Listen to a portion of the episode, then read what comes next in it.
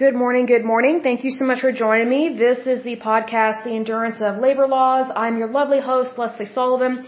Today is episode 187, and we are going to take a look at these Superfund sites located in the state of Wisconsin.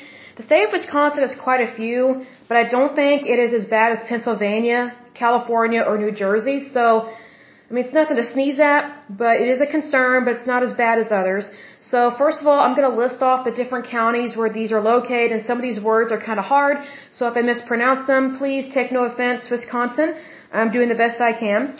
So, in terms of counties, I think it's Kewaunee, if I pronounce that correctly.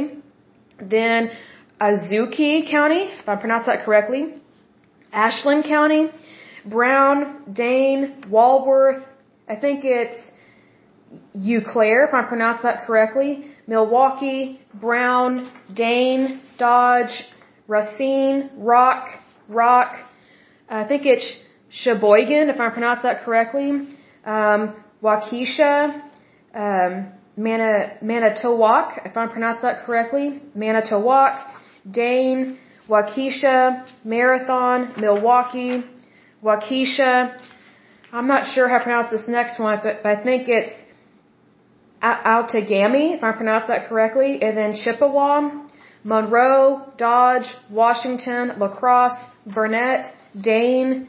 I think it's Fond du Lac, and then Sauk, S-A-U-K, Calumet, Taylor, Sheboygan, uh, Marathon, Dane, Monroe, Monroe, Monroe, Waukesha, Eau Claire, Marathon, and Rock. And again, if I have listed the county multiple times, that means there are multiple Superfund sites in that area.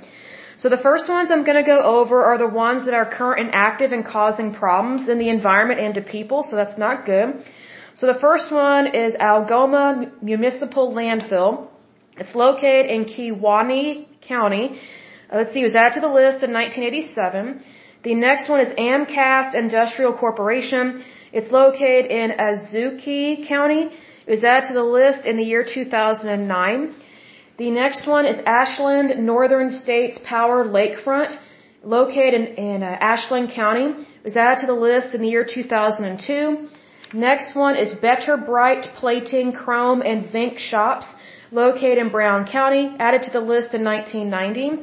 Next one is City Disposal Corp Landfill. Again, landfills tend to be bad. It's located in Dane County. Was added to the list in 1984. Next one is Delavan Municipal Well Number 4, located in Walworth County. Added to the list in 1984. Next one is Hagen Farm, located in Dane County. Added to the list in 1987. Next one, I'm going to mispronounce this. I think it's Hechimovich Sanitary Landfill, located in Dodge County. It does not give me a date, but it is an active Superfund site. Next one is Hunt's Disposal Landfill. It's located in Racine County. I don't have a date, but it is current and active and on the list. Next one is Janesville Ash Beds, located in Rock County. Again, I don't have a date of when it was added to the list, but it is current and active. Next one is Janesville Old Landfill, also located in Rock County. Again, it doesn't give me a date, but it is on the list and is a problem. Next one is Kohler Company Landfill. It's located in Sheboygan County. Again, I don't have a date, but it is a problem. It is current. It is active. Next one is Laguerre Sanitary Landfill, located in Waukesha County. Again, I don't have a date, but it is current and active and causing a problem. Next one is Lemberger Landfill Incorporated. This one is located in Manitowoc. I think that's how you pronounce it. That's the county. Again, I don't have a date, but it is current and active and a problem. Next one is Lemberger Transport and Recycling, located in Manitowoc County. Again, I don't have a date, but it is current and it is a problem. Next one is Madison uh, Metropolitan Sewerage District. It's located in Dane County. Added to the list in 1990. Next one is Master Disposal Service Landfill, located in Waukesha County. Again, I don't have a date, but it is still a problem. Next one is Mid-State Disposal Incorporated Landfill, located in Marathon County. Again, I don't have a date, but it is a problem. Next one is Moss American Kerr McGee Oil Company, located in Milwaukee County. I don't have a date on that one, but it is a problem. Next one is Muskego Sanitary Landfill, located in Waukesha County. I don't have a date, but it is a problem. Next one is NW Mauthe Company Incorporated, located in, I think it's Outagamie County. I don't have a date on that one, but it is current, it is active, and is a problem, not good there. Next one is National Presto uh, Industries Incorporated. It is located in Chippewa County. It was added to the list in 1986. Next one is, I'm going to mispronounce this. I think it's Akano, I think it's Akano Mohawk Electroplating Company Inc., located in Dodge County. It doesn't give me a date, but it is current and active and a problem. Next one, I'm going to mispronounce this. I think it's on Onalaska uh, Municipal Landfill. It's located in La Crosse County.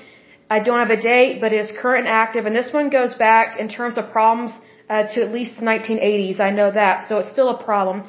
Next one is Penta Wood Products. It's located in Burnett County. I don't have a date, but it is still an issue. Next one is Refuse Hideaway Landfill, located in Dane County. I don't have a date, but it is still an issue. Next one is Ripon City Landfill. It's located in Fond du Lac County. Again, I don't have a date, but it is still an issue. Next one is Sauk County Landfill, located in Sauk County. I don't have a date, but it is still an issue. Next one, I'm not sure how to pronounce it, but I think it's Schmalz Dump. It's located in Calumet County. Again, I don't have a date, but it is still an issue. Next one is Scrap Processing Company Incorporated. It's located in Taylor County. Again, unfortunately, I don't have a date, but it is still an issue. Next one is Sheboygan Harbor and River. It is located in Sheboygan County. Let's see, it was added to the list in 1986. Next one is Spickler Landfill, located in Marathon County. Again, I don't have a date, but it is still a problem. Next one is Stoughton City Landfill, located in Dane County. Again, I don't have a date, but it is still an issue, still a problem. Next one is Tomah Municipal Sanitary Landfill, located in Monroe County, added to the list in 1989. Next one is Waste Management of Wisconsin Brookfield Sanitary Landfill, located in Waukesha County. It was added to the list in 1990. Next one is Wausau Groundwater Contamination, located in Marathon County. It was added to the list in 1986. So I did not see any right off the bat that are being proposed. Oh, I take that back. There is one. Let me redo that. Okay, so there is one so far that is being proposed, being added to the list. My apologies there. I overlooked it. It's Fox River NRDA-PCB releases. It's located in Brown County. It was proposed being added to the list in 1998. They still can't make up their mind what to do, how to clean it up, or if to clean it up, which it does need to be cleaned up because it is a Superfund site. So unfortunately, some of these that sit on the proposed list, they sit there for well over a decade, and it's kind of shocking because, as I've said in times past, what's the point of identifying a problem if you're not going to handle it? So it's just like, okay, I mean, that's like diagnosing someone um, with plaque psoriasis and then just say, oh, you're screwed. But don't actually help them get the treatment that they need because plaque psoriasis typically is an autoimmune disorder. So typically you find out, okay, what's aggravating their immune system, first of all. Number two, you get them on a DMD, which is a disease modifying drug. So they take a drug that calms down the immune system because at least in plaque psoriasis, usually there's a problem with the skin because the immune system is attacking the skin from the inside out. Because a lot of those plaques, um, they go beyond skin deep. That's why they're so painful. So, needless to say, address the problem, get it under control, and life gets better, right?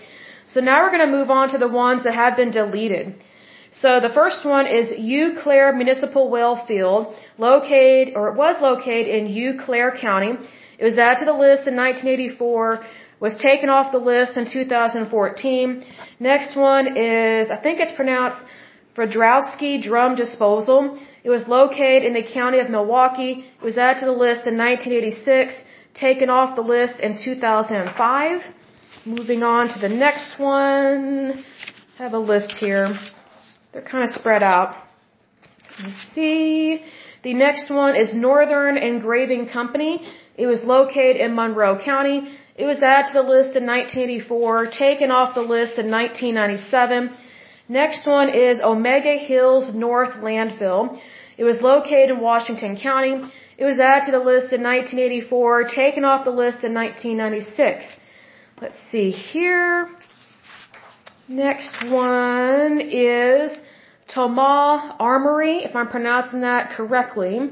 It was located in Monroe County. It was added to the list in 1987, taken off the list in 2019, so fairly recent. Next one is Tomah Fairgrounds. It was also located in the county of Monroe. It was added to the list in 1987. It was taken off the list in 2001. Next one is Waste Research and Reclamation Company. Let's see here. This one was located in Eau Claire County. It was added to the list in 1984, taken off the list in 1993. Next one is, well, the next and last one I should say is Wheeler Pit.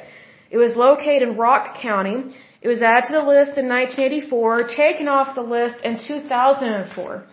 So it is possible to clean these up and to do it quickly, safely, and efficiently.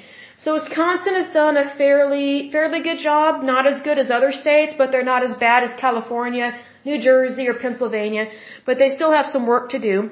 But I will go ahead and end this podcast. But as usual, until next time, I pray that you're happy, healthy, and whole, that you have a wonderful day and a wonderful week. Thank you so much. God bless and bye bye.